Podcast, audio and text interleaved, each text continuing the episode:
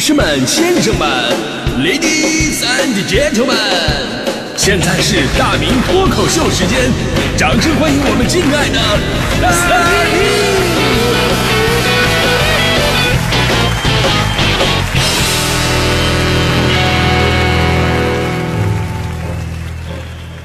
好，欢迎各位来到今天的大明脱口秀，我是大明啊、今天咱们说到业主这个话题啊，真的是非常的难以拿捏啊、为什么呢？因为业主这个身份呢，特别的特殊，我们每个人都是业主。不是，等一会儿啊，呃呃那个大明哥，我还是要再纠正你一下，你啊不算业主，你是租房子的，你今天出场挺早啊，强调一下。好吧？你看这个话题就是这么难以拿捏啊。首先，法律上有很多的界定，对吧？而业主这个身份呢，又带有强烈的个人利益的色彩。还有就是，当个人利益色彩很强烈的时候，然后突然又有了业主群这个形式的存在，你可以想象得到，就如果大家伙都能拧成一股绳的话，而且是站在客观公正的角度去讨论和解决问题，那么恭喜你，你将会有一个非常温馨的小区家园。但是往往每个强烈的个人利益中间就很难形成统一，所以甭说对一致对外了，可能你们自己现在群里边就先乱起来了。这就是我今天想表达一个重点，所谓众口难调啊，就是这个道理。以前在南方会遇到这样的问题，因为南方呢有的小区啊，为了提升整个小区的环境啊、功能啊，然后会在小区里边弄那种露天的游泳池，然后这个游泳池呢很漂亮，哎，也会成为小区的一大卖点。但实际上啊，这看起来很有格调的东西，可能让很多北方人，尤其是寸土寸金的北京朋友特别羡慕。哎呦，这这这好福利啊，对吧？但南方很多小区都不受待见这个东西，业主群经常讨论这个事儿啊。比方说啊，这个有人说了，说这个游泳池不注水的啊，游泳池不注水的时候，有业主会说了，说这个哎呀，有游泳池不用，就是为了摆样子，提高小区外貌，房价可以再涨一点儿，但是我们却享受不到啊，我物业费不交了。而这个游泳池注水的时候呢，也不行啊。有的业主还是会说：“哎呦，注水了，这水干净吗？池子清理了吗？有看护吗？出事谁负责呀？要池子干嘛呀？不如改成停车场呢，真不为业主着想，物业费我不交了。”然后呢，你如果在群里边把这个问题跟大伙说了啊，然后呢会被这两波业主一起攻击，你是物业派来的救兵吗？我也有几个业主群啊，是以租户的身份进去的。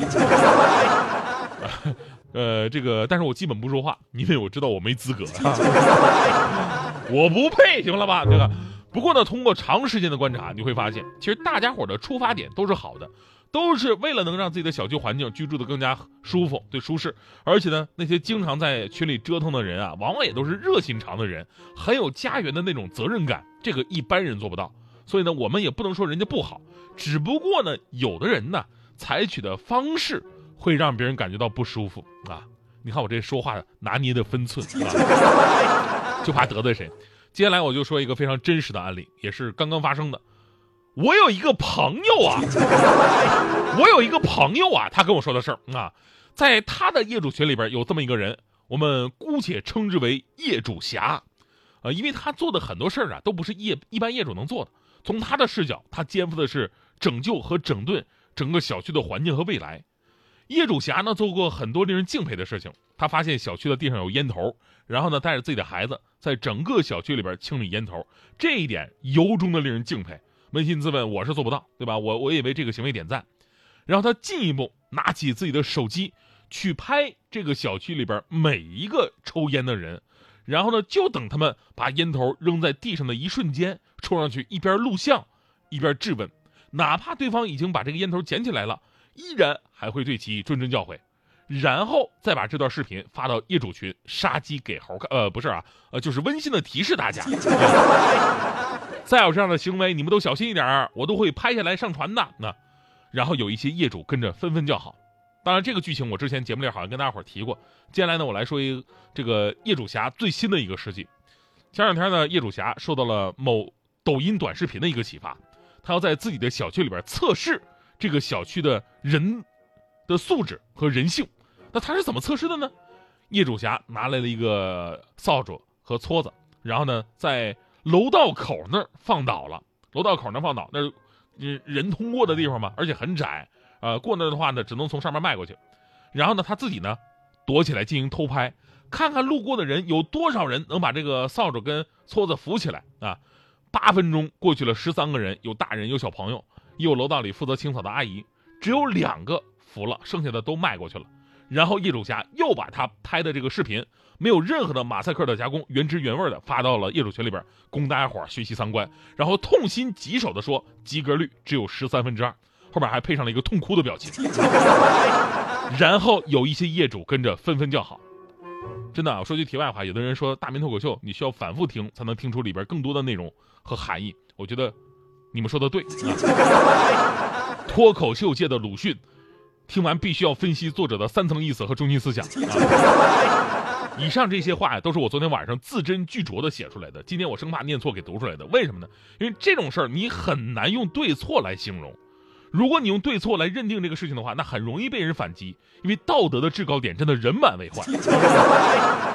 扶起来的就是高素质的人吗？不服素质就会差吗？我想了一下我自己，如果我有事在身，我比较着急的话，那我也不会服。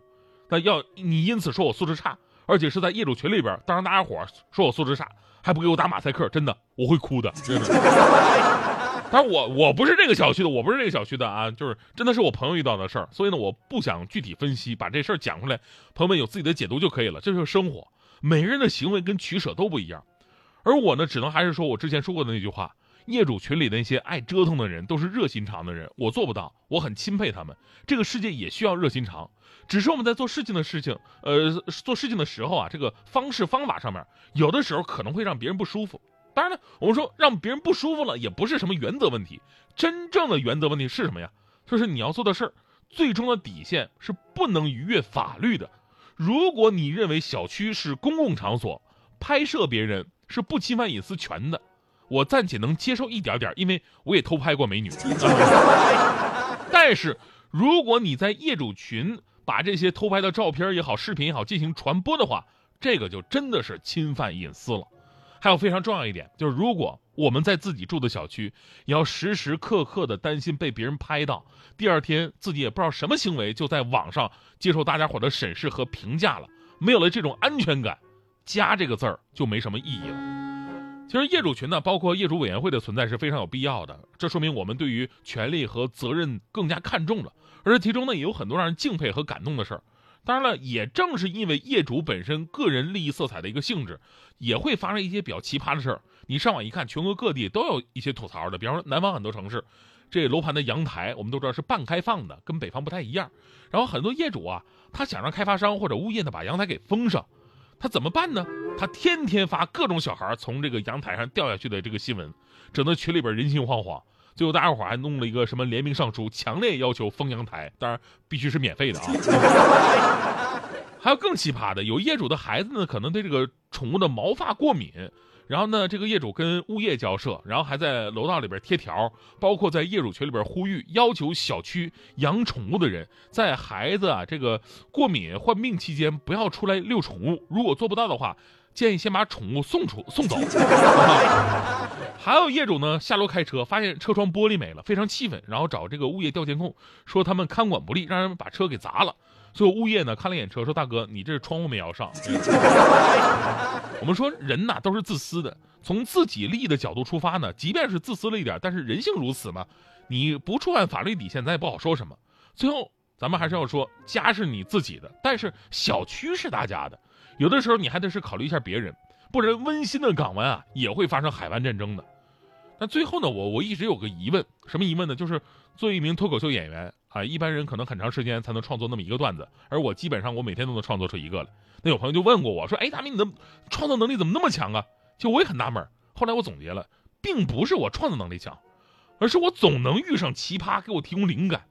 所以我最纳闷的问题就是这个，就是为什么我总能遇上奇葩呢？这到底是为什么呢？那我又来了啊！呃，首尾呼应一下啊，你这个问题特别好解答。你为啥总遇到奇葩呢？八个字儿就能总结。哪八个字儿啊？物以类聚，人以群分。呃。